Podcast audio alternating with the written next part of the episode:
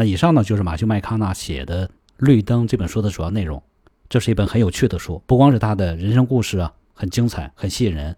那这本书本身的形式也很特别，因为里面还穿插了很多他手写日记的页面。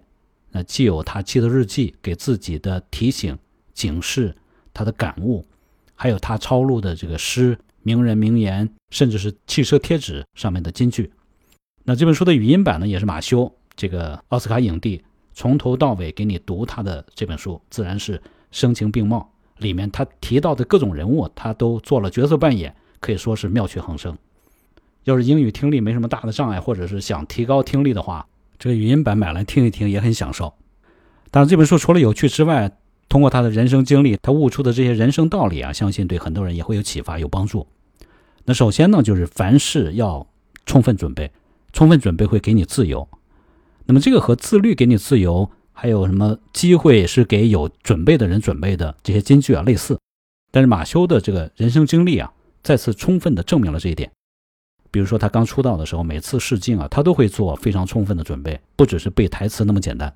这个戏里再小的人物，他也会揣摩他们的角色心理，他们应该有的行为装扮。所以大部分的时候呢，他在片场都会给导演留下深刻的印象，这就给自己争取到了更多的新的机会。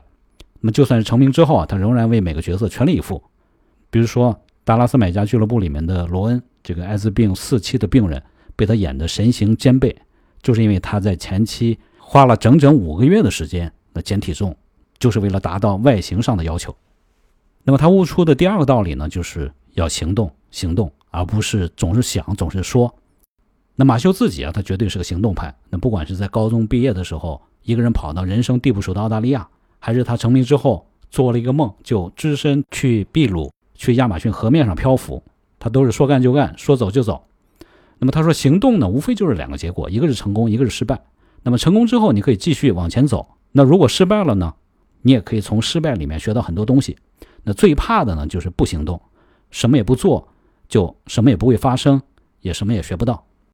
那第三个道理呢，就是了解你自己，为你真正想要的东西努力，不动摇，不放弃。